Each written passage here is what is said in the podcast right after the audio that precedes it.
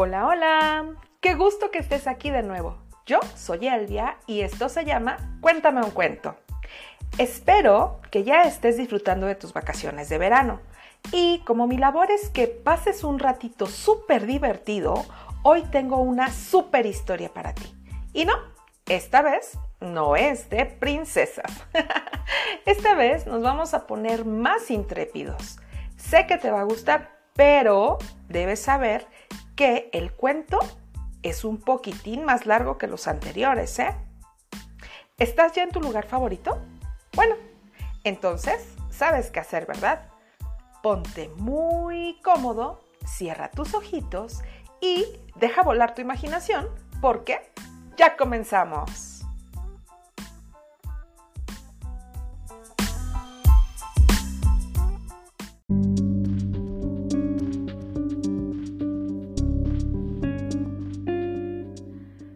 Ali Baba y los 40 ladrones. Un cuento de las mil y una noches. Escucha, oh amado, y te contaré la historia de un hombre llamado Ali Baba. Ali Baba era un leñador que era tan pobre y generoso como su hermano Kasim era rico y malo. Pero llegó el día en que Alá, alabado sea su nombre por siempre, le sonrió a Ali Baba y cambió su suerte por completo. Una tarde, ya noche, cuando el leñador guiaba sus mulas por un valle rocoso, vio una nube de polvo en la distancia que se aproximaba rápidamente. Ali Baba se apresuró a ocultarse con sus mulas entre las rocas. Al poco tiempo llegaron al valle 40 caballos montados por 40 bandidos. El líder era un tipo muy feo que iba en un gran cemental negro. Ali Baba sintió que las piernas dejaban de sostenerle al ver a aquellos hombres mal encarados desmontar de sus briosos corceles y caminar directo a las rocas. De pronto, el jefe de los ladrones dijo, Ábrete, sésamo y para gran sorpresa del leñador, la roca se partió en dos con un crujido y dejó al descubierto una abertura en el risco. El jefe de los bandidos y sus hombres se metieron por ella y las rocas se cerraron a sus espaldas. Ali Baba se quedó en silencio en ese valle, oyendo el relinchar de los caballos y el latido de su propio corazón. Después de lo que le parecieron eternidades, aunque Ali Baba sabía que debían haber sido solo algunos minutos, los hombres volvieron a salir llevando cada uno unas pesadas alforjas. ¡Yaja! gritó el jefe de los bandidos. Y él y el resto de la banda saltaron a sus caballos y se alejaron a toda velocidad en una nube de polvo. Alá misericordioso, susurró Ali Baba y bajó por el risco lo más rápido que se lo permitieron sus cortas piernas. ¡Ábrete, sésamo! gritó lo más fuerte que pudo. El risco se abrió y reveló la entrada de una enorme caverna llena de tesoros de todos los años que los bandidos llevaban robando.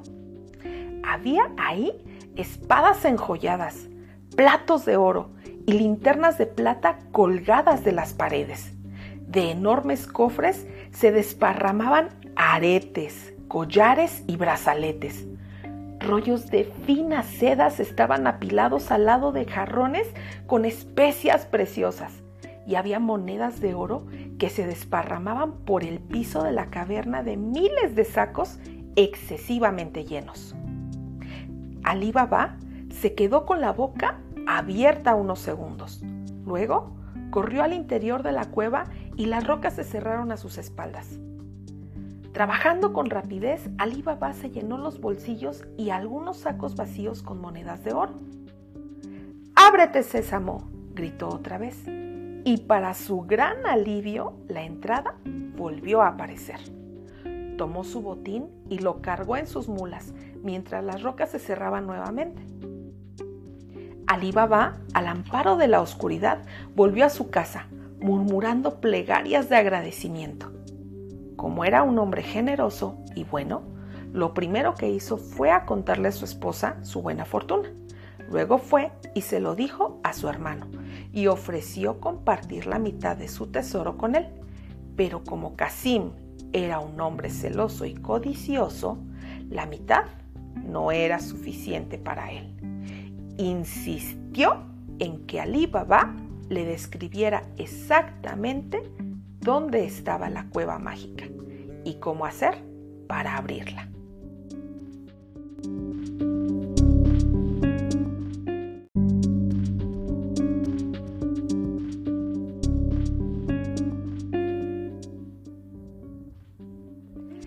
Al día siguiente, al amanecer, Casim fue él mismo en busca de la cueva de los ladrones.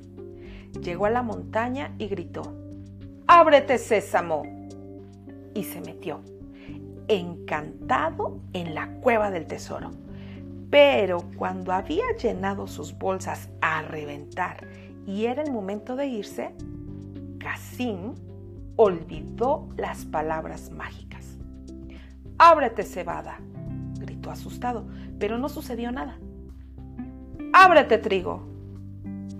De nuevo no pasó nada. Casim recordaba que la palabra mágica era algún tipo de cereal, pero por su vida que no podía recordar cuál. ¡Ábrete, avena! ¡Ábrete, maíz! Gritó y gritó, pero ni siquiera una grieta apareció en la roca. Casim se sentó con tristeza en el suelo de la caverna y en ese momento sintió que el suelo se estremecía bajo sus pies. Segundos más tarde, la grieta se abrió con gran estruendo. El jefe de los bandidos y su banda habían regresado. Como imaginarás, mi bien amado, Casim no volvió a casa esa noche, ni la siguiente, o la que vino después. Y cuando Ali Baba fue a buscar a su hermano en el valle, encontró el cuerpo de su hermano, expuesto en la cueva de los ladrones, cortado en cuatro pedazos. Ahora bien, como todo el mundo sabe, la gente de bien debe ser enterrada en una sola pieza.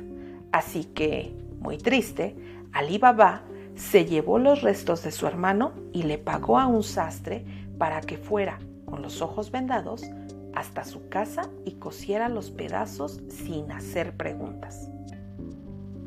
Claro está que cuando los bandidos regresaron a la cueva y encontraron que los pedazos de su víctima ya no estaban, se dieron cuenta de que alguien más sabía la ubicación de su cueva y la palabra mágica para entrar.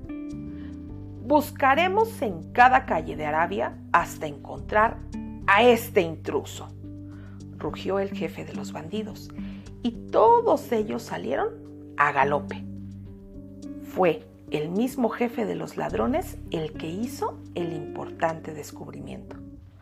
Andaba caminando por el mercado, poco antes del amanecer, cuando se detuvo a admirar el trabajo de un sastre que ya tenía levantado su puesto y estaba cosiendo en la media luz. Hmm, esto no es nada, rió el sastre. La semana pasada tuve que coser el cadáver de un hombre con los ojos vendados. Al oír aquello, el jefe de los ladrones sujetó al sastre por la camisa y lo alzó por los aires con una sola mano. Muéstrame dónde lo hiciste o yo personalmente te convertiré en un alfiletero humano gruñó el jefe de los ladrones. Uy, ay, lo que diga, susurró el sastre. Pero me llevaron con los ojos vendados, así que trataré de recordar el camino cerrando los ojos. El sastre cerró los ojos y caminó con las manos extendidas todo el camino hasta la casa de Ali Baba. ¿Estás seguro de que es aquí? escupió el líder de los ladrones. Que las pulgas de mil camellos invadan mis sobacos si me equivoco. Tragó saliva el sastre. De modo que el jefe de los ladrones marcó la puerta de Ali Baba con una pequeña cruz roja y desapareció en el barullo de la mañana. Esa noche, un mercader con una recua de mulas que llevaban 40 enormes vasijas de aceite, llegó a tocar la puerta de Ali Baba, pidiendo que le dieran posada por esa noche. Ali Baba no sabía que se trataba del jefe de los bandidos, que iba disfrazado, y nunca hubiera adivinado que solo una de las vasijas contenía aceite. Ocultos en las otras 39 vasijas estaban los 39 bandidos restantes, esperando a salir cuando el jefe les diera la señal y matar a todos en la casa de Ali Baba.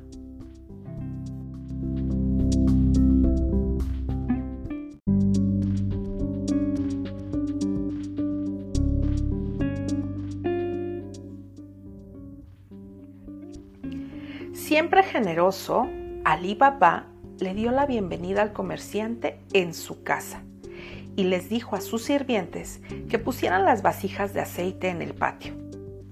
Pronto, el jefe de los ladrones se encontró sentado a la mesa con su enemigo jurado, mientras le servían un gran festín.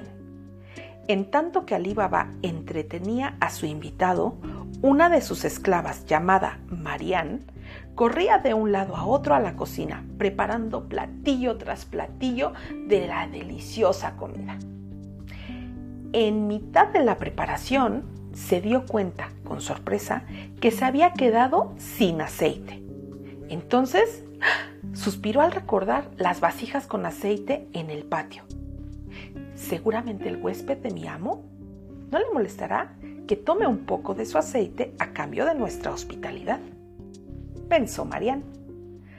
Tan pronto como los pasos de Marian se detuvieron cerca de una de las vasijas, la mujer se sorprendió mucho al escuchar una voz que le decía desde adentro, ¿Ya es hora? Marianne era una mujer muy lista y se dio cuenta de inmediato que el comerciante y sus vasijas de aceite no eran lo que aparentaban. No, todavía no, respondió ella en el agujero que tenía la tapa, con la voz más profunda que pudo lograr.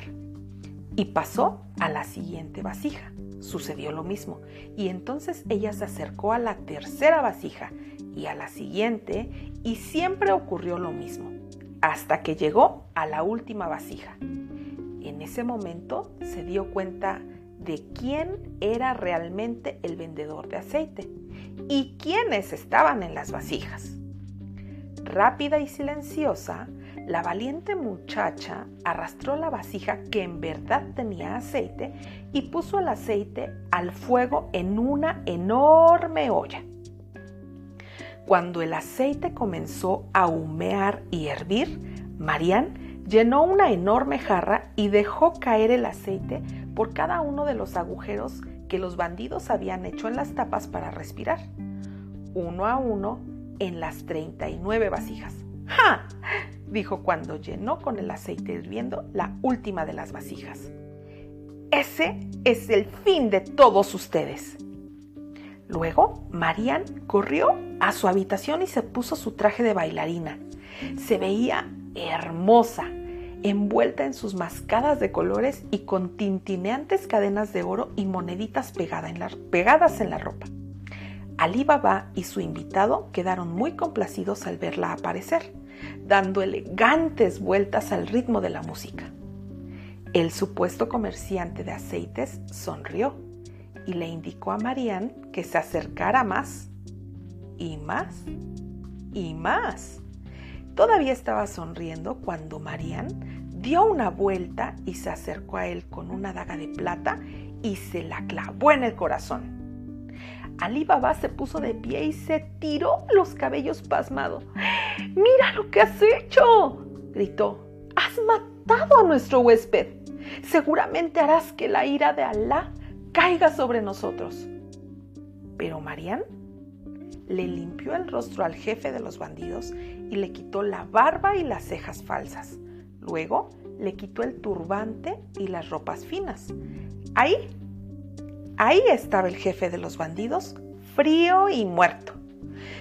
Ah, pero, pero, ¿cómo? preguntó Ali Baba, confundido, y Marián lo tomó de la mano y lo llevó al patio, donde le mostró a los otros 39 ladrones en las vasijas de aceite. Ali Baba estaba tan agradecido que le concedió a Marianne su libertad en ese mismo momento. Ella se casó con el hijo de Ali Baba y se convirtió en parte de la familia. Con los 40 ladrones muertos, Ali Baba era el único en todo el mundo que sabía dónde estaba la cueva del tesoro y cuáles eran las palabras mágicas. Ábrete sésamo. Él y su familia compartieron de las riquezas con los pobres, como lo quiere Alá, que está en el cielo. Pero había más que suficiente para él y su familia. Y así vivieron ricos y felices el resto de sus días.